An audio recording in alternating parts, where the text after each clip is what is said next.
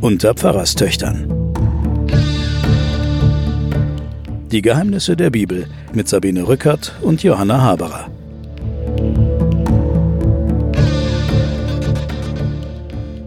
Liebe Hörerinnen und Hörer, wieder beugen wir uns über die Bibel und schauen, welche Geheimnisse uns dort entgegenlachen. Wir, das sind meine Schwester Johanna Haberer, äh, Professorin für Religion und Medien an der Universität Erlangen. Guten Tag. Und ich, Sabine Rückert, stellvertretende Chefredakteurin der Zeit.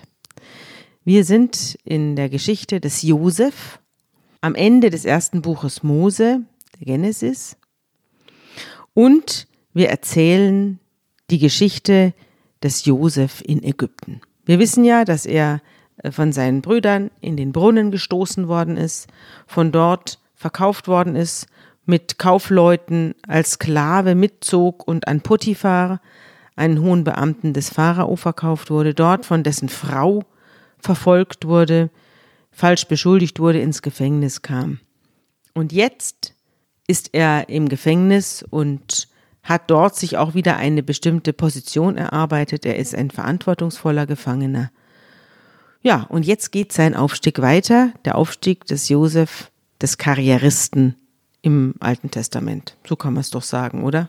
Ja, das kann man so sagen. Was bisher geschah, tatsächlich ist die Geschichte von einem, der Glück im Unglück hat, dem, oder besser gesagt, dem auch jede Niederlage immer weiter Glück beschert und alle, die ihm begegnen, auch wenn sie ihm feindlich gesinnt sind, letztlich zu ihrem, zu seinem Glück beitragen. Ja. Aber jetzt ist er halt erstmal im Gefängnis. Er hockt im Gefängnis mhm. und hat da auch einiges zu sagen, ist so eine Art Obergefangener mhm. und ähm, Gefangenensprecher. Gef mhm. Schon wieder der Klassensprecher ja. der Gefangenen. Genau. Und da passiert ihm wieder was mit seinen mit diesen Träumen immer, mit ja. denen er hat. Ganz eigenartig. Er ist ja so eine Art Medium. Er empfängt immer eigenartige Träume und er weiß offenbar auch, was diese Träume bedeuten. Das ist das, diese Gabe, die er hat, dass er Traumdeutung betreiben kann. Wir haben uns ja schon häufiger hier über Träume unterhalten, weil ja Träume im Alten Testament eine große Rolle spielen. Im Neuen dann nicht mehr so, ne? Jo, da, gibt es auch Träume. Ja. ja. Und der also Josef zum Beispiel, der Vater ein. von Jesus, ja, gut. der davon träumt, mhm. dass er abhaut. Ja. Mhm. Weil er keinen aber, unehelichen Sohn haben Ja, möchte. ja, stimmt. Der kommt auch noch. Aber ganz selten. Also mir, mir, mir wäre jetzt kein Traum eingefallen. Hier dagegen träumt einer nach dem anderen äh, die wie, wie rätselhaftesten Dinge. Jetzt ist es so, dass der Josef im Gefängnis sitzt und er sitzt da nicht alleine, sondern er sitzt dort mit anderen königlichen Gefangenen, also mit Leuten aus dem Palast, die irgendetwas ausgefressen haben. Und mit ihm sitzt der königliche Mundschenk, also derjenige, der den Weinfässern vorsitzt, also sozusagen der äh, Sommelier des Pharao und der Hofbäcker des Pharao. Beide sitzen mit ihm im Knast. Und da muss man schon sagen, das sind natürlich am Hof des Pharao leitendste Positionen. Ja, zumal es ja immer auch um Vergiftung geht. Und es müssen sehr, sehr vertrauenserweckende Personen gewesen sein.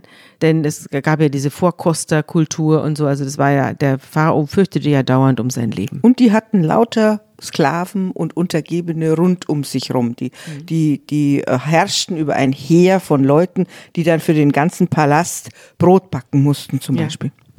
Und was die ausgefressen haben, das wurde, wird nicht erzählt in der Bibel. Also es wird nicht erklärt, warum die beiden da sind.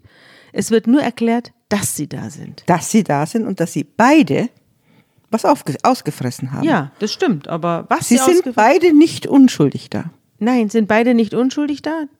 Und der Pharao ist sehr aufgebracht über die beiden und sehr wütend. Und ähm, ja, und sie wurden eben da eingesperrt, wo auch Josef eingesperrt ist. Josef ist ja schon ein paar Jahre da, also der hat längere, wir werden es auch nachher erfahren, insgesamt äh, ist ja diese ganze Phase, die er im Gefängnis verbringt, äh, bis er dann so richtig rauskommt, ist er ja zehn Jahre. Fast zehn Jahre. Mhm, ungefähr. So, also lange Rede, der Pharao ist wütend auf die beiden Beamten und sie werden eingesperrt. Und wieder ist der Josef mit ihrer Betreuung beauftragt. Er soll sie bedienen. Also auf jeden Fall gibt er ihnen zu essen und was anzuziehen. Sträflingskleidung oder weiß der Geier. Das weiß ich nicht. Und als beide eine ganze Zeit in Haft waren, haben beide von ihnen im sel in derselben Nacht einen Traum. Der Mundschenk und der Bäcker des Königs haben eine bedeutungsvolle Erscheinung in der Nacht. Und am Morgen kommt Josef zu ihnen und bringt ihnen ihr Essen und sagt, was ist denn mit euch los? Ihr schaut ja rein wie drei Tage Regenwetter. Und da sagen die beiden, ja, wir haben einen Traum gehabt, aber es ist keiner da, der uns den deuten kann. Und Josef sagt jetzt zu ihnen, ist das Träume deuten nicht Sache Gottes? Also er fragt sie, ist das Träume deuten nicht Sache Gottes? Erzählt mir doch. Ist das nicht eigenartig? Er sagt nicht, erzählt mir, ich werde versuchen, es sie zu deuten, sondern er sagt, ist das Träume deuten nicht Sache Gottes. Das kann man jetzt allerdings nur im Kontext erklären, mhm. im Zusammenhang. Also wir sind ja wieder bei der Abteilung, was bisher geschah. Und wir erinnern uns, dass der Josef am Anfang zu seinen Brüdern gehupft ist mit seinem tollen Kleid und gesagt hat, ich habe geträumt, ihr werdet euch vor mir verneigen und vor mich hinwerfen und ich habe geträumt, die Gestirne verneigen sich vor mir. Er ist gleichzeitig der Träumer und der diese Träume für sich selbst auslegt und zu seinen eigenen Gunsten. Allerdings, ja. ja. So, und jetzt kommen wir zur ersten Reifestufe des Josef der ja nicht nur in der, in der Grube gelegen hat, sondern auch jetzt von der Frau Potiphar eben verraten, also falsch beschuldigt worden ist, jetzt im Gefängnis wegen Falschbeschuldigung sitzt. Und jetzt wird er mit den Träumen der anderen konfrontiert.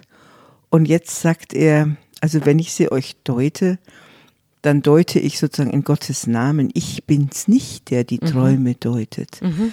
Plötzlich kommt eine Art von Demut in seine Rede äh, hinein. Er maßt sich nicht mehr an, dass er sie selbst deutet, sondern mhm. er merkt, dass er ein Beschenkter ist. Mhm. Und dass in seinem ganzen Lebensweg schwant ihm, dass da ein bestimmter, äh, dass er eine Gabe geschenkt bekommen hat und dass das alles nicht sein Verdienst mhm. ist. Und diese Dimension kommt in diese Antwort. Und jetzt erzählt der Obermundschenk dem Josef seinen Traum. Im Traum sah er vor sich einen Weinstock. Und am Weinstock waren drei Ranken und daraus trieben drei Knospen. Die Blüten wuchsen und dann reiften schon die Beeren und die Trauben. Man muss sich das vorstellen wie im Zeitraffer. Ja, das ist ein Zeitraffertraum. Sehr witzig. Obwohl es damals ja definitiv keinen Zeitraffer gegeben hat. Super. Mhm. Ich hatte den Becher des Pharao in meiner Hand, ich nahm die Beeren und drückte sie in den Becher des Pharao aus und gab dem Pharao den Becher in die Hand. Das ist der Traum. Und da sagte der Josef zu ihm, und jetzt kommt die Deutung.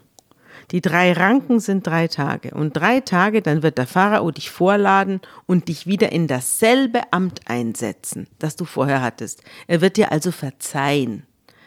Oder es hat sich herausgestellt, dass du unschuldig bist. Das äh, steht hier nicht dabei. Du wirst dem Pharao den Becher reichen wie früher, als es deine Aufgabe warst, als du noch der Oberhofmundschenk warst. Doch denk daran, wenn du wieder zurück bist und alles in Ordnung ist und du in deinem alten Leben zurückgekehrt bist, tu mir den Gefallen und erzähl dem Pharao von mir, damit er mich aus diesem Elend hier herausholt im Gefängnis, denn entführt hat man mich aus dem Land der Hebräer. Ich habe nichts getan und man hat mich trotzdem ins Gefängnis geworfen. Und jetzt drängelt auch schon der Oberbäcker heran und merkt, dass der Josef äh, hier eine günstige Traumdeutung abgegeben hat und sagt, ich habe auch einen Traum gehabt. Und zwar hatte ich drei Körbe voll mit Feingebäck auf dem Kopf. Auf dem obersten Korb war allerlei Backwerk für die Tafel des Pharao, aber die Vögel fraßen es aus dem Korb auf meinem Kopf heraus. Also der Pharao taucht in diesem Traum nicht auf, ne? Er hat nur die drei Körbe auf dem Kopf mit den, mit den Semmeln da und den Brötchen. Und die Vögel äh, kreisen über ihm und fressen ihm, weil er dümmlich da oben wahrscheinlich nicht abgedeckt hat, äh, fressen die die ganzen Brötchen da oben raus. Und der äh, Josef antwortet, ja, jetzt kommt die Deutung, die drei Körbe sind drei Tage und noch drei Tage, dann wird der Pharao dich vorladen und dich an einem Baum aufhängen und die Vögel werden dir das Fleisch von den Knochen fressen. Und jetzt hören wir mal, wie es weiterging.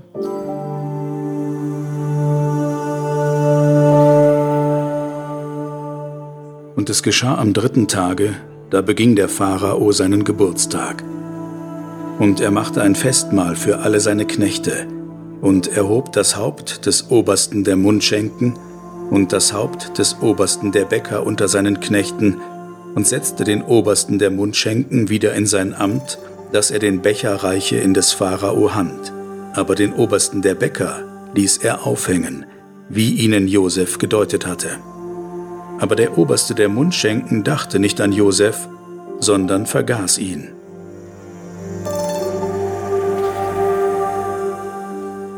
Also, der Josef wird wieder verraten. Er wird von dem, dem er geholfen hat, in sein Amt eingesetzt zu werden, von dem wird er vergessen. Auch der benimmt sich eigentlich schofel und gemein. Aber auch hier muss ich sagen, ist letztlich dieses ganze Miese, was die Leute äh, gegen den äh, Josef unternehmen oder dass sie ihn eben ignorieren oder dass sie ihr eigenes, ihren eigenen Vorteil suchen, auch das wird alles am Schluss zum Guten sich wenden und alles wird letztlich ein Vorteil sein, denn alles, was hätte Gutes jetzt kommen können, wird von dem übertroffen, was kommen wird. Mhm.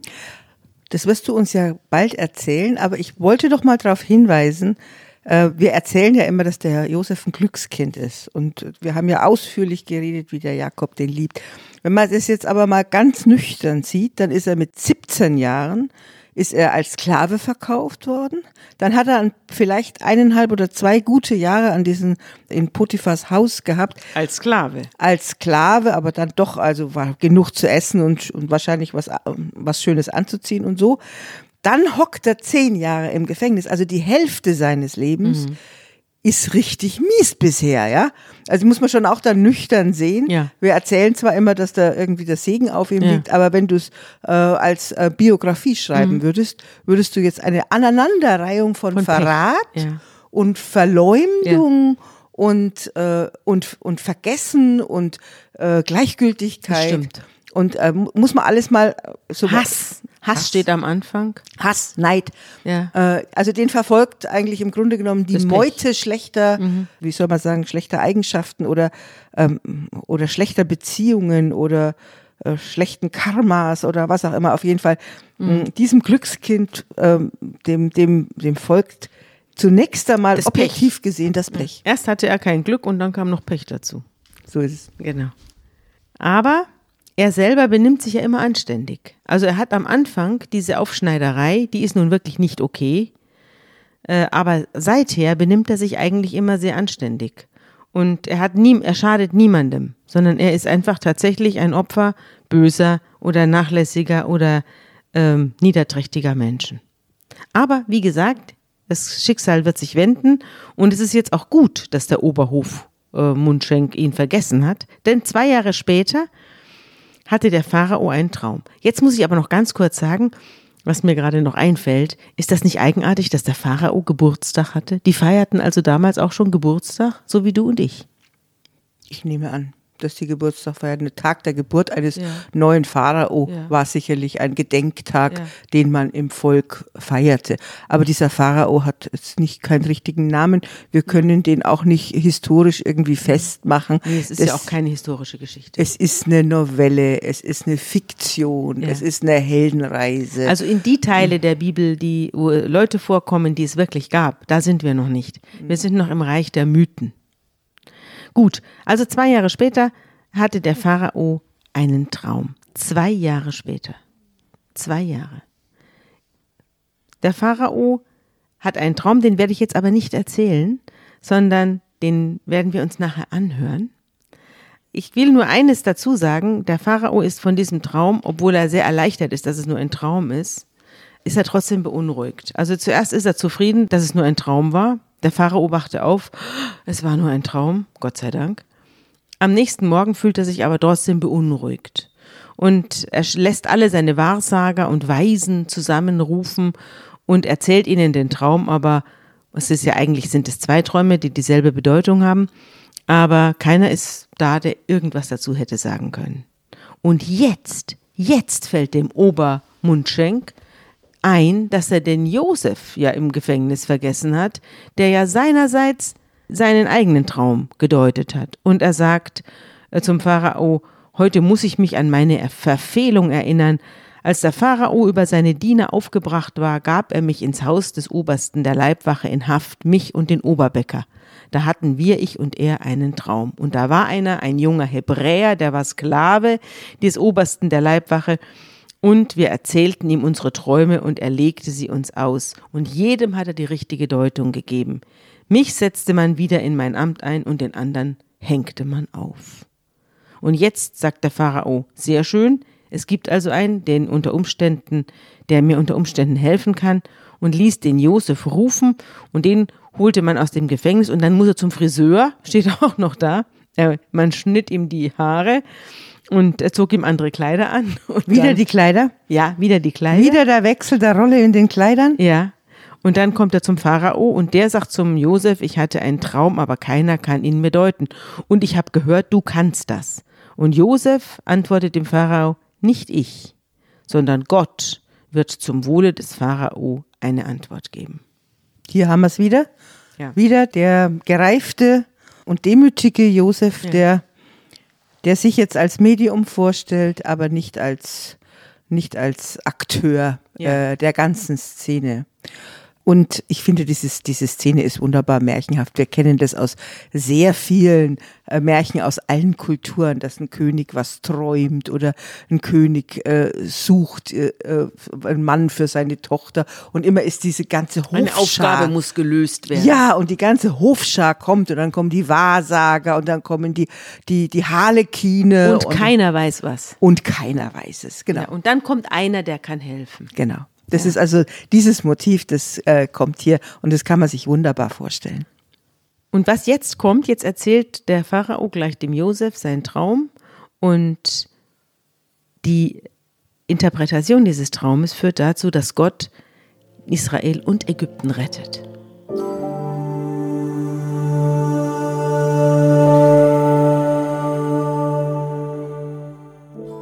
Der Pharao sprach zu Josef, mir träumte, und siehe, ich stand am Ufer des Nils. Und aus dem Wasser stiegen sieben schöne, fette Kühe, die weideten im Grase. Und siehe, nach diesen stiegen sieben dürre, sehr hässliche und magere Kühe heraus. Ich habe in ganz Ägyptenland nicht so hässliche gesehen. Und die mageren und hässlichen Kühe fraßen die sieben ersten fetten Kühe auf. Sie verschwanden in ihrem Bauch, aber man merkte es den Mageren nicht an. Sie waren so hässlich wie zuvor. Da wachte ich auf.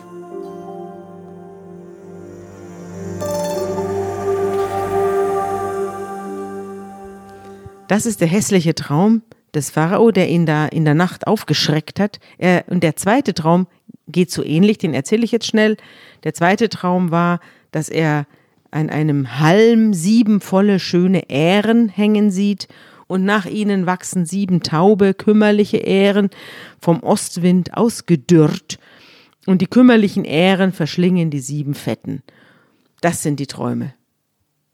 Und da sagt der Josef zum Pharao, beide Träume bedeuten ein und dasselbe. Gott sagt dir jetzt, was er vorhat. So. Und jetzt plötzlich wird der Gott äh, Israels zum Gott des Pharao. Wird ein internationaler, interkultureller, interreligiöser Gott und wird zum Gott des Pharao. Ja.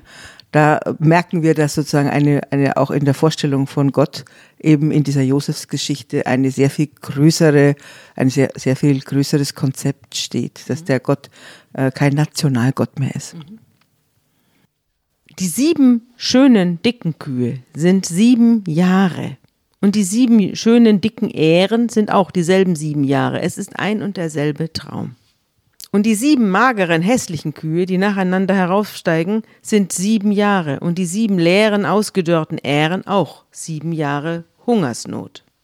Das ist es, was ich meinte, als ich zum Pharao sagte, Gott ließ den Pharao sehen, was er vorhat. Sieben Jahre kommen, da wird es einen großen Überfluss in Ägypten geben. Und nach ihnen werden sieben Jahre Hungersnot heraufziehen. Das wird den, da wird der ganze Überfluss Ägyptens vergessen sein und der Hunger wird das Land verzehren.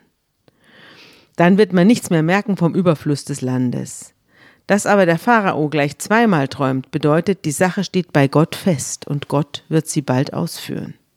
Ist das nicht verrückt? Mhm. Also Gott schickt eine Hungersnot. Doppelt gemoppelt. Ja, doppelt gemoppelt. Mhm. Nun sehe sich der Pharao nach einem klugen, weisen Mann um und setze ihn über Ägypten. Also er soll sich einen Minister suchen oder einen Stellvertreter suchen, der jetzt einen Plan entwirft, wie man dieser Katastrophe, die da bevorsteht, entgegenwirken kann. Der Pharao soll also Bevollmächtigte äh, schaffen und soll dann das Land besteuern und soll während der sieben Jahre Überfluss, ja, Scheunen anlegen. Vorratshaltung, Vorratshaltung betreiben. Wovon mhm. leben wir? Genau. Also das heißt, was das jetzt heißt, ist zunächst einmal, dass ja auch, es mussten ganz neue Bauwerke geschaffen ja. werden. Es mussten eine sowas, riesen logistische Arbeit, eine die jetzt zu tun ist. logistische Arbeit, die jetzt zu tun ist. Und man muss wissen, jeder, der in Ägypten war, der weiß es auch, wenn man den Nil runterfährt. Dieses Ägypten ist dort ein wahnsinnig fruchtbares und ein Getreidespeicher äh, dort, wo die Nilüberschwemmungen kommen. Ja, aber es war damals ja auch klimatisch bedingt. Es war ja alles waldig damals. Das Gebiet um Alexandria und es wurde ja erst später abgeholzt. Das stimmt, aber äh, Ägypten hat schon immer gelebt vom Nildelta. Mhm. Dieses Nildelta war ein riesiges Obst- und Getreidespeicher. Mhm. Und weil dieses Delta entstand, weil der Nil regelmäßig über seine Ufer getreten ist. Und diese fruchtbare Erde auch mitgebracht hat. Genau, hat die mhm. Erde mitgebracht und gleichzeitig bewässert. Mhm. Und da sind dann die Kornkammern entstanden, ähm, die dann zu diesem Wohlstand des Landes Ägypten geführt haben. Das hat ja nie eigentlich Probleme gehabt mit der Versorgung der Leute, mhm. bis auf jetzt diese Geschichte, von der es gibt keine, es gibt keine historischen Erinnerungen an solche Hungersnöte oder so. Gab es wahrscheinlich schon immer mal mhm. wieder. Aber äh, man muss wissen, dass eben der Nil sozusagen die Kornkammer äh, flutete von Ägypten. Mhm. Und wenn der ausblieb, mhm. dann war die Not da. Mhm. mhm. Und jetzt sagt eben Josef zum äh, Pharao, er soll die äh, Bevollmächtigten einsetzen und die sollen jetzt die logistische Problematik lösen, dass man überall im Land Korn anbaut, Korn speichert, aufbewahrt, dass es nicht verdirbt. Das muss ja auch eine spezielle Belüftung haben so und eine spezielle, äh, äh, eine spezielle Umgebung, dass es nicht kaputt geht. Und das Brotgetreide soll für die sieben hungernden Jahre als Rücklage dienen. Und dann wird das Land überleben. Das sagt Josef. Und das gefällt dem Pharao, als er das hört. Und den Hofleuten gefällt es auch. Und er sagt dann zu seinem Inner, Inner Circle der Pharao, finden wir einen Mann wie diesen hier, einen, in dem der Geist Gottes wohnt?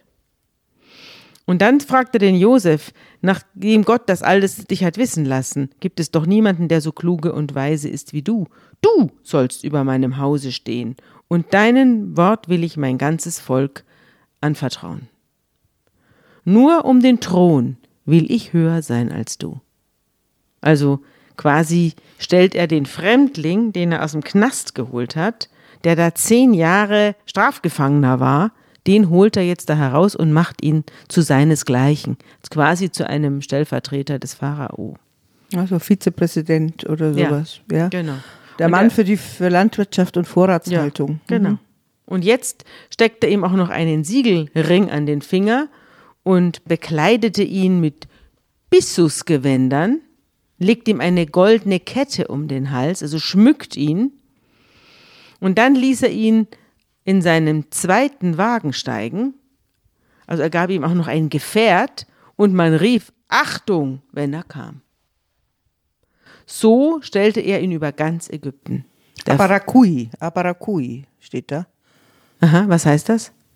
Entweder man streitet sich über der Palastvorsteher hm, ah, ja. oder erweist Ehre. Aha. Das ist ja lustig. So heißt es. Das heißt, ja. er hat Rufer um sich herum, mhm. die dann. Die immer sagen, erweist, wenn er kommt. Mhm. Oh, wie herrlich. Ja. Ah. Die holen dann den Aufzug. Ja? Und der Pharao sagt zum Josef, ich bin der Pharao, aber ohne dich soll niemand seine Hand oder seinen Fuß regen in ganz Ägypten. Also richtig mächtig, richtig mächtig. Und der Pharao verleiht ihm den Namen Zaphenat Paneach. Zaphenat Paneach. Was heißt das? Der Gott spricht, er möge leben. Das heißt das. Mit Wahnsinn. der, Griech mit der ägyptischen Herleitung. Der Gott spricht, er möge leben. Also auch wieder eine Verheißung. Jetzt bekommt das ja richtig dick, auch vom ja, anderen, ganz dick aufs Brot geschmiert. Ja, er bekommt jetzt auch eine Frau. vom anderen Volk. Die Asenat, das ist die Tochter des Priesters von On. Und jetzt ist Josef Herr über Ägypten. Das steht so da. So wurde Josef Herr über Ägypten. Und er ist 30 Jahre alt. Das steht auch da. Und stell dir jetzt vor, unvorstellbar, undenkbar, was wir beim Jakob mit seinen ganzen Clanstreitigkeiten erlebt haben. Äh, Und äh, du musst in der Familie heiraten und du darfst keinen anderen heiraten. Ja, dieses ganze an die- Getue da mit der und ganze, die Basemat, wenn ich sie nur sehe. Genau, und Ja. Tamar darf auf keinen schlecht. Mhm. Fall außerhalb der Familie heiraten. Hier heiratet der Josef die Tochter eines ägyptischen Priesters. Mhm. Also das heißt andere Religion. Der hat einverleibt. Ja, es gibt dann auch natürlich äh, jüdische, es gibt natürlich jüdische Quellen, wo es natürlich heißt, er musste natürlich, die musste natürlich übertreten und so, steht da gar nichts drin, sondern er heiratet die Frau einer anderen religiösen Gruppe, einer anderen Volksgruppe Ähm. Und dazu noch die Priesterstochter. und die Priesterstochter. Also, man muss sich vorstellen, dass das Buch revolutionär war. Ja. Äh, in damaligen Zeiten. Ja. Es ist, es würde auch heute noch revolutionär sein, wenn es, äh, wenn es äh, in, äh, in Syrien, in Afghanistan äh, und im Irak gelesen würde Mhm. mit diesen Konnotationen. Naja, also wenn jemand ein, ein Führer der chinesischen Volksrepublik heiraten würde und dann würde er zum Beispiel den Glauben ändern, vom Islam zum Hinduismus übertreten, irgendeine Prinzessin, weil sie äh, den, den Präsidenten von Indien heiraten würde, da würde es ja auch einen ziemlichen Aufstand geben.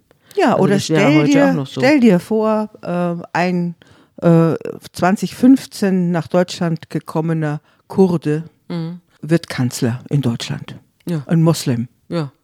Das ist ungefähr die vergleichbare Mhm. Karriere. Weil er, nachdem er, nachdem er vorher noch im Gefängnis gesessen ist. Mhm. Im Abschiebehaft. Ja. Äh, ja. Äh, und dann wird er Kanzler in Deutschland. Das ist ungefähr die Vorstellung. Ähm, aber erkannt, Pharao wird als einer, als sehr intelligenter Herrscher, der sieht den, den Josef und der macht äh, und, und überspringt alle Vorurteile und macht ihn zu seinem Vizekanzler. Weil es nur um die Fähigkeiten geht. Also es geht hier in der ganzen Sache nicht woher, wohin, wie schaust du aus, was hast du für Haare, woher kommst du, was sprichst du für eine Sprache, ist alles wurscht. Es geht nur darum, dass er Fähigkeiten hat, die sonst keiner hat. Und dass er ein überdurchschnittlicher ein überdurchschnittlich begabter Mensch ist. Das ist das Einzige, was ihn, was den Pharao interessiert und das Einzige, was dann auch letztlich zum Wohle aller hier dient. Ja, und, ähm, und er wird sozusagen, also er wird ja vorgestellt bei diesen Träumen als ein Deuter. Er ist also vom Träumer zum Deuter geworden. Ja. Auch das ist nochmal eine neue intellektuelle Qualität. Und er wird jetzt vorgestellt als Ökonom. Ja.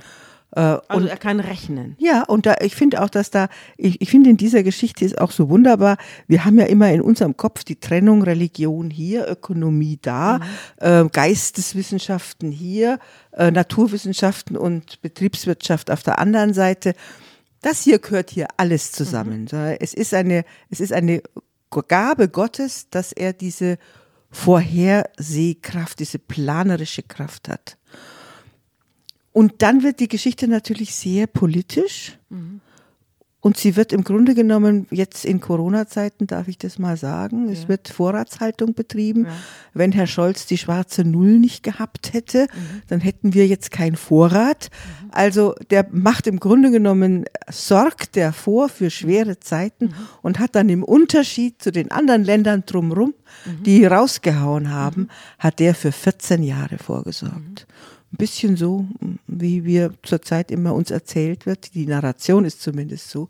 Wir haben vorgesorgt und deswegen können wir den Staat jetzt über Wasser halten. Genau. Josef ist 30 Jahre alt, als er aufbricht und das ganze Land durchfährt. Also er macht jetzt große Dienstreisen und durchpflügt ganz Ägypten von Norden nach Süden und von Osten nach Westen. Und überall lässt er anbauen und überwacht, dass die, dass der Überfluss eingebracht wird und dass äh, die das Brotgetreide eingesammelt wird, in die Städte geschafft wird, dass es dann in den Getreidelagern untergebracht wird. So speicherte Josef Getreide in sehr großer Menge auf, wie Sand am Meer, bis man aufhören musste, es zu messen, weil man es nicht mehr messen konnte. Also es wurde so viel geerntet, dass man es nicht mehr messen konnte. Und baut jetzt mal keine Pyramiden für die Toten, Ja. sondern baut Silos für die Lebenden. So ist es. Und ein Jahr bevor die Hungersnot kam, wurden dem Josef auch noch zwei Söhne geboren. Die, also diese Tochter des, äh, des Priesters Asenat brachte ihm zwei Jungs zur Welt. Der Erstgeborene, den nannte Josef Manasse Vergessling, denn er sagte, Gott hat mich all meine Sorgen und mein ganzes Vaterhaus vergessen lassen. Den zweiten nannte er Ephraim, Fruchtbringer, denn er sagte, Gott hat mich fruchtbar werden lassen im Lande meines Elends. Vergessling und Fruchtbringer, Manasse und Ephraim. Seine Vergangenheit und seine Zukunft hat er sozusagen in seine Söhne gesteckt. Ja. Wobei man wissen muss dann, dass Manasse und Ephraim werden äh, dann das äh, später das israelische Nordreich, die werden ein gemeins, also das Vergessen und die Zukunft. Die kommen dann in der Geschichte Israels, in der Völkergeschichte Israels zusammen. Also äh, das Vergessen wird nicht abgespalten oder, oder stirbt oder sowas, sondern Manasse und Ephraim, Vergangenheit und Zukunft werden versöhnt. Und dann gehen die sieben Jahre des Überflusses zu Ende und die sieben Jahre Hunger brechen an. Und die bricht über alles herein, in ganz Ägypten aber gibt es Brot. Überall sonst hungern die Völker und sterben die Menschen. Und da Ägypten Hunger hatte, schrie das Volk zum Pharao nach Brot. Aber der Pharao sagte zu den Ägyptern, geht zu Josef. Der hat was für euch. Tut, was er euch sagt. Und als die Hungersnot über das ganze Land gekommen war, öffnete Josef alle Speicher und verkaufte Getreide an die Ägypter. Aber der Hunger wurde immer drückender in Ägypten und alle Welt kam nach Ägypten, um bei Josef Getreide zu kaufen, denn der Hunger wurde immer drückender auf der ganzen Erde. Also nicht nur Ägypten wird jetzt befallen vom Hunger, sondern eben auch Israel und Palästina und Jordanien und alle strömen jetzt nach Ägypten, Flüchtlinge kommen und wollen was zu essen haben. Hungermigration, Wirtschaftsmigration ist das, was hier einsetzt, was es ja auch immer wieder gegeben hat. Aber ich will noch mal an dieses tolle Bild. Ich finde, das sollte man sich auch noch mal vor Augen malen. Die Vorstellung, dass du richtig fette Kühe hast, die werden von dürren Klappermäulern äh, gefressen und werden dann aber selbst nicht dick. Also dieser Hunger, der sich immer weiter hineinwühlt und im Grunde genommen äh, Unstillbar ist. unstillbar ist, ja, wenn, er, wenn man ihm keine Grenze setzt, ja. Ich finde, das ist ein Bild, das beschreibt schon sehr schön, ähm, also die, diese ökonomischen äh, äh, Spiralen nach unten, die afrikanische Länder haben, wo man einfach immer kein, wo man, wo man einfach nicht absehen kann, wann endlich das aufhört, weil es keinen gibt, der Vorratshaltung betreibt, weil keinen gibt, der sich für alle verantwortlich fühlt, weil keinen gibt, der einen Gemeinwohlgedanken hat und so. Und den bringt der Hebräer Josef nach seiner langen, langen, langen Geschichte in der Sklaverei und im Gefängnis, den bringt er nach Ägypten. Ich wollte mit dir noch über was anderes reden, und zwar über die Reise des Helden. Wir haben ja vom Entwicklungsroman gesprochen, einer, der sich selbst findet und der sich vollendet im Abenteuer oder durch das Abenteuer. Und Die Reise des Helden ist im Grunde genommen eine, sagen wir mal, ein, ein Begriff des 20. Jahrhunderts. Und zwar von einem Mythenforscher, Campbell heißt der. Und der hat es entworfen, die Vorstellung, dass es immer ganz bestimmte Etappen gibt. Und zwar in allen Mythen der Welt, dass die Veränderung der Welt immer durch eine bestimmte Reise in bestimmten Etappen sich vollzieht in den Narrationen der Völker. Und jetzt erzähl du mal. Der Mann, der die Reise des Helden äh, analysiert hat, war ein Amerikaner und hieß Joseph Campbell. 1949 hat er ein Buch geschrieben mit dem Namen Der Heros in tausend Gestalten. Und Campbell zufolge gibt es in allen westlichen Mythen immer denselben Aufbau. Die folgen alle demselben Muster. Der Held erhält den Ruf zum Abenteuer, den Aufbruch, er begegnet anderen, oft einem Mentor, er findet Gefährten, er hat Prüfungen zu bestehen, es kommt die große Entscheidungsschlacht, es kommt zur Rückkehr, bereichert um das, was auf dem Spiel gestanden hat. Und er sagt, da gibt es eben jede Menge Beispiele dafür. Also Buddha findet die Erleuchtung, Jesus sitzt am Schluss zur Rechten Gottes, aber auch alle anderen Religionen haben solche Helden. Und die Reise ist, folgt immer dem, demselben Muster, nämlich der Aufbruch, die Prüfungen, die zu bestehen sind, das Bestehen der Prüfungen und am Schluss der gereifte, äh, vollendete Held. Mhm. Also wir finden das ja auch in den Märchen, wenn ja. ein König zum Beispiel seine drei Söhne schickt und äh, um ein Heilmittel zu holen über die Pflanze, die das ewige Leben bringt. Und erstens muss er raus aus seiner Welt. Ja. Das erste ist, ich muss meine Welt verlassen. Und das wird ja, finde ich, beim Josef auch in dieser Thomas Mann-Geschichte mhm. ähm, so deutlich, wie der Thomas Mann beschreibt, dass dem Josef in dieser Grube schwant, dass ab diesem Punkt, wo er jetzt ist, kein Rückweg mehr ja. möglich ist. Ja. Er wird nicht, nicht, mehr in die Welt, in der er einmal war. Nicht mehr in die Welt, in der er mal war. Mhm. Und der Held muss in eine neue Welt gehen, mhm. muss äh, auf sich selbst gestellt sein. Dann hat er Begegnungen von Leuten, die ihn raten mhm. oder die ihm helfen wollen. Es kommen die Gestaltwandler, heißt mhm. es so schön. Also Leute, die ihn auch vielleicht zunächst freundlich beraten und ihm aber dann plötzlich feindlich gesinnt mhm. sind.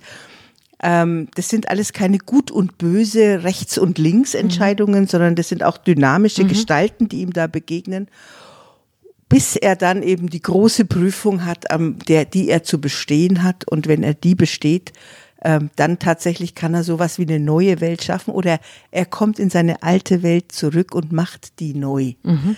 heilt dann oder gibt Zukunft. Und ich finde, dass diese Josefs- und Brüdergeschichte mhm. mit dieser, mm, mit dieser Helden, äh, Reise, mit dieser Helden, die Reise, des Helden, ja. ja.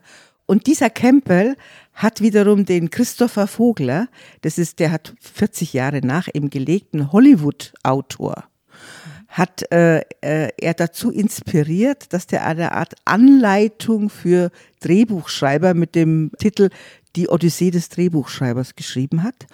Und der schreibt genau äh, mit etwas noch anderen Stationen ausgebaut diese Theorie von dem Campbell und war im Grunde genommen die Grundlage, die Blaupause für den ersten Star Wars Film. Und seitdem ist es im Grunde genommen in Hollywood so eine Art Hollywood-Muster, wie diese Geschichten erzählt werden. Aber natürlich sind die diese Art von Narrationen so alt wie unsere Bibel oder so alt wie die Jesus-Geschichte. Natürlich. Das sieht man ja auch an den Hobbits und dem Herrn der Ringe. Die sind ja auch nach dem gleichen Muster aufgebaut. Der Hobbit, der alles Mögliche durchleiden muss, bevor er am Schluss ein geschlagener Held ist.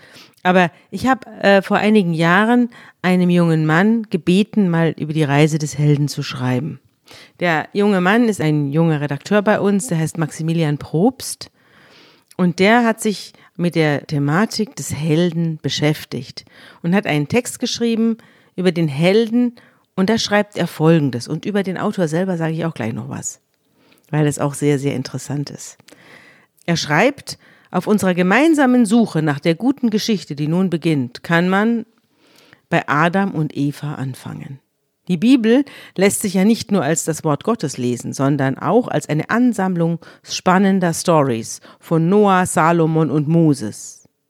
Oder man beginnt bei der Geschichte vom babylonischen König Gilgamesch, der teils Mensch, teils Gott war und so weiter.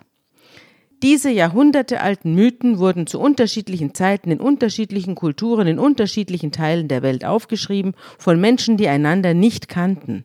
Trotzdem ähnelt sich die Struktur all dieser Erzählungen auf verblüffende Weise. Immer geht es um eine zentrale Hauptfigur, die eine wechselvolle Entwicklung durchläuft, die Rückschläge einstecken muss, Enttäuschungen erlebt, Schwächen zeigt, aber an ihren Aufgaben wächst und am Ende wird aus ihr das, was von Anfang an in ihr geschlummert hat, ein Held. Das hatten wir ja auch in den Träumen des Josef. Er wusste, dass er ein Held ist. Er musste nur noch ausgepackt werden vom Schicksal. Der Maximilian Probst fährt fort. Buddha muss erst aus dem väterlichen Palast ausbrechen, Frau und Kind zurücklassen, sechs Jahre lang durchs Land irren und vergeblich bei verschiedenen Lehrern um Erleuchtung suchen, ehe ihm diese unter einer Pappelfeige zuteil wird. Moses hat es auch nicht einfach. Als Säugling auf dem Nil ausgesetzt, da kommen wir dann später dazu, wächst er bei einer Tochter des Pharao auf, muss aber fliehen, nachdem er einen ägyptischen Aufseher erschlagen hat. Gott gibt ihm den heiklen Auftrag, nach Ägypten zurückzukehren, und Moses wird zum großen Befreier des jüdischen Volkes. Noah, Moses, Gilgamesch, Arjuna, Odysseus und Jesus von Nazareth. Offenbar ist der Mensch besonders empfänglich für eine bestimmte Art von Geschichten. Offenbar sind sie genau in dieser Form entstanden und wurden so erfolgreich, weil sie bestimmte Kernbedürfnisse des Menschen erfüllen. Ist das nicht toll? Ist das nicht verrückt? So wie jeder Mensch eine Nase und zwei Augen hat und zehn Zehen, so hat jeder Mensch auch das Bedürfnis nach einer solchen Geschichte. Ja, und auch seine eigene Geschichte so zu erzählen. Und auch seine eigene Geschichte so zu erzählen. Wobei natürlich das Religiöse und äh, so mal das Theologische oder ins Religiöse oder Theologische kommen wir dann, wenn die Geschichte weltlich gesehen gar nicht gut endet. Ja. Dann wird es theologisch. Also die Jesusgeschichte endet am Kreuz. Und dass sie gut endet, ist eine Sache des Glaubens. Weißt du, die Frage ist überhaupt, was machen wir, wenn es mit dem Helden nicht gut ausgeht? Also, ich habe den Maximilian Probst damals um diese Geschichte gebeten. Ich, was ich damals nicht wusste, ist, dass sein eigener Großvater bei der Weißen Rose war, also bei der Widerstandsbewegung gegen die Nationalsozialisten. Und dass sein eigener Großvater Christoph Probst mit Hans und Sophie Scholl hingerichtet worden ist, weil sie im Lichthof der Universität München Flugblätter gegen Hitler verteilt haben und dabei von der Gestapo erwischt worden sind. Und der, äh, der, der Christoph Probst war noch immer Student oder ganz junger Mann, war, hatte aber trotzdem schon Kinder. Kinder. Und deswegen äh, ist der Maximilian Probst, also unser Autor, sein Nachfahre. Und er hat dann eben diese Geschichte seines Großvaters aufgeschrieben, auch in diesem Artikel dann weil er eben über Helden geschrieben hat und er sagt, er kann eigentlich in seinem eigenen Leben und im Leben derer, die ihn umgeben, nichts Heldenhaftes erkennen, weil er eben diesen Großvater hatte, der letztlich mit seinem Leben bezahlt hat. Jetzt wollte ich dich mal fragen, woher das kommt, dass die Helden der Moderne sterben müssen. Also die Helden hier bei uns im Alten Testament, die sterben ja nicht, die überleben alle. Dass der Tod des Helden, der kommt ja erst später. Und ich frage mich, also der Opfertod, ja, des Helden, warum muss der Held später sterben? Warum ist das, gehört zum wahren Heldentum letztlich, irgendwann mal der Tod? Ich würde sagen, es ist eine Variante des Heldentums und du, du findest diese Fragestellung schon tief in unseren alttestamentlichen Schriften. Äh, wir werden dann irgendwann einmal zu den Texten kommen, wo das Volk Israel ähm, vertrieben wird, wo die Menschen reihenweise sterben und, den, und in den Psalmen kommt immer wieder, warum muss der Gerechte leiden? Und warum muss der Gerechte sterben? Warum gibt es gerechte, aufrechte ähm, und ehrliche und anständige Menschen, die sterben müssen, und zwar eines frühen Todes, bloß weil sie in eine falsche politische Lage gekommen sind oder weil sie Unglück gehabt haben. Warum passiert das überhaupt, dass der Anständige sterben muss. Das ist eine, ein, auch wir sind ja auch mehrfach jetzt beim roten Faden gewesen, ja. eine grundsätzliche theologische Frage, die sich nicht erst im Neuen Testament stellt. Und da kommt dann, denke ich, schon die Antwort, die die Religion dann gibt, dass manchmal der Tod der Auslöser ist für neues Leben für andere. Ja, genau. Wo wird diese Antwort gegeben? Diese Antwort wird im Christentum so gegeben. Ja, aber, ja? Wo, aber, aber, aber auch schon im Alten Testament wird die gegeben, wo es sowas wie Opfervorstellung gibt. Der eine opfert sich für den anderen. Das werden wir dann bei Jonathan und David sehen. Und wir werden bei anderen Figuren sehen, dass also große Freundschaft. Also die Geschichte vom Opfertod ist älter als das Christentum. Ja, natürlich. Und es ist auch die Erinnerung daran, dass ein ganzes Volk ausgelöscht wird und man fragt, warum. Ja. Also das, das ist ja, äh, das ist ja dann 70 nach Christus ist ja. ja auch in die jüdische Geschichte eingetreten, aber auch immer wieder diese, diese Entführungen ein, von ganzen Volksgruppen ja. woanders hin, wo es unendlich viele Opfer gab. Das ja. ist eine Frage, die es immer schon gab und äh, in der Tat, du hast recht, sag mal, die überhöhte Antwort, dass der Opfertod immer auch für die Nachfahren oder für die anderen dann ein Ansporn ist, äh, ihr Leben zu leben mhm. oder ein anderes Leben zu mhm. leben. Das, das ist natürlich eine, die, eine Antwort, die dann im Christentum, sagen wir mal, vertieft äh, reflektiert wird. Ja, und die ihre, also ich, mir fallen dazu jetzt auch Filme ein. Zum richtigen Helden gehört ja dann am Schluss auch der Heldentod. Da gibt's reihenweise Filme, die du dir angucken kannst. Also nicht nur, es gibt ja auch Märchen, wie zum Beispiel die kleine Meerjungfrau, die Undine-Erzählung von Hans Christian Andersen, wo sie sich opfert für den Prinzen, aber auch der Film I Am Legend, mit Will Smith, da ist es ja auch so, dass dann am Schluss der Held sich opfert. In The Road mit Vigo Mortensen, da opfert sich am Schluss auch einer, ein Vater für den Sohn. Gran Torino mit Clint Eastwood, da opfert sich ein alter Mann für seine Einwanderer, für eine Einwandererfamilie, die neben ihm eingezogen ist. Also diese ganze christianisierte Opferidee, ja, also wo richtig einer sich jetzt hinstellt und sagt, ich sterbe jetzt für alle anderen das ist ja bei uns sozusagen kultiviert worden. Und das findet dann ja seinen, letztlich seine Überhöhung in den islamischen Selbstmordattentätern, die sozusagen die Welt ändern wollen, indem sie mit Flugzeugen in Hochhäuser reinfliegen. Ist das nicht auch das Gleiche? Ja, ist, gibt es nicht hier auch einen Heldentod, damit die Welt nachher besser weitergeht?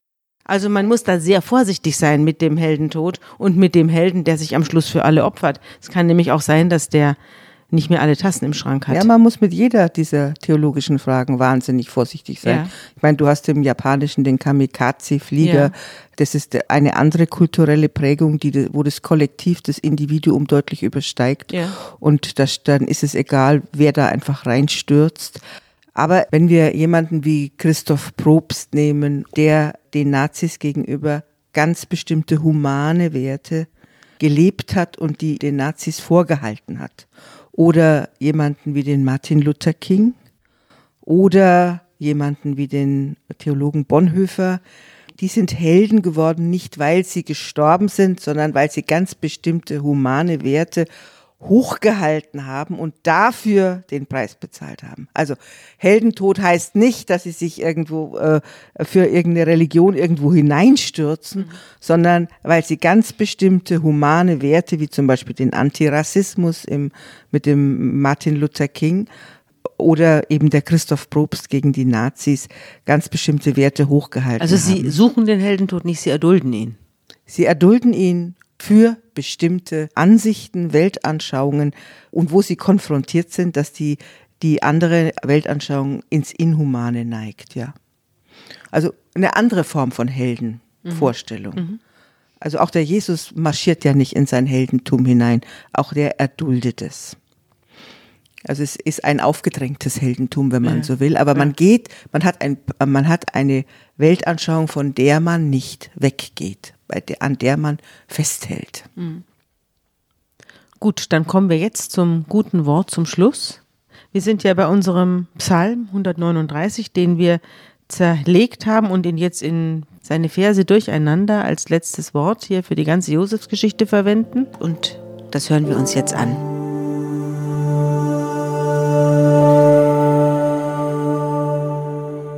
Diese Erkenntnis ist mir zu wunderbar und zu hoch. Ich kann sie nicht begreifen. Wohin soll ich gehen vor deinem Geist? Und wohin soll ich fliehen vor deinem Angesicht? Führe ich gen Himmel, so bist du da. Bettete ich mich bei den Toten, siehe, so bist du auch da. Nähme ich Flügel der Morgenröte und bliebe am äußersten Meer, so würde auch dort deine Hand mich führen und deine Rechte mich halten. Spräche ich, Finsternis möge mich decken und Nacht statt Licht um mich sein, so wäre auch Finsternis nicht finster bei dir, und die Nacht leuchtete wie der Tag. Finsternis ist wie das Licht.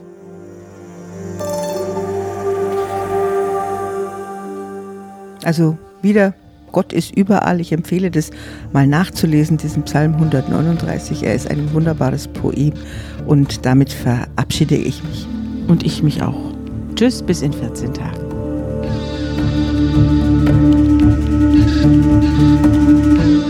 Unter Pfarrerstöchtern ist ein Podcast der Zeit und von Zeit Online.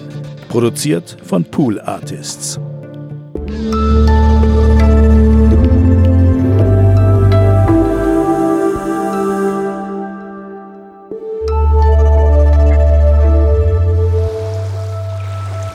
Menschen lieben Glitzer, weil es an die Lichtreflexe von Wasser erinnert. Ein gutes Restaurant erkennt man an den Messern der Chefköchin. Rabenmännchen verneigen sich vor den Weibchen. Woher weißt du das? Der Zeitwissen Podcast. Mit Hella Kemper und Max Rauner. Reportagen, Interviews und Geschichten, die Sie auf gute Gedanken bringen. Jeden dritten Sonntag im Monat. Dort, wo es Podcasts gibt.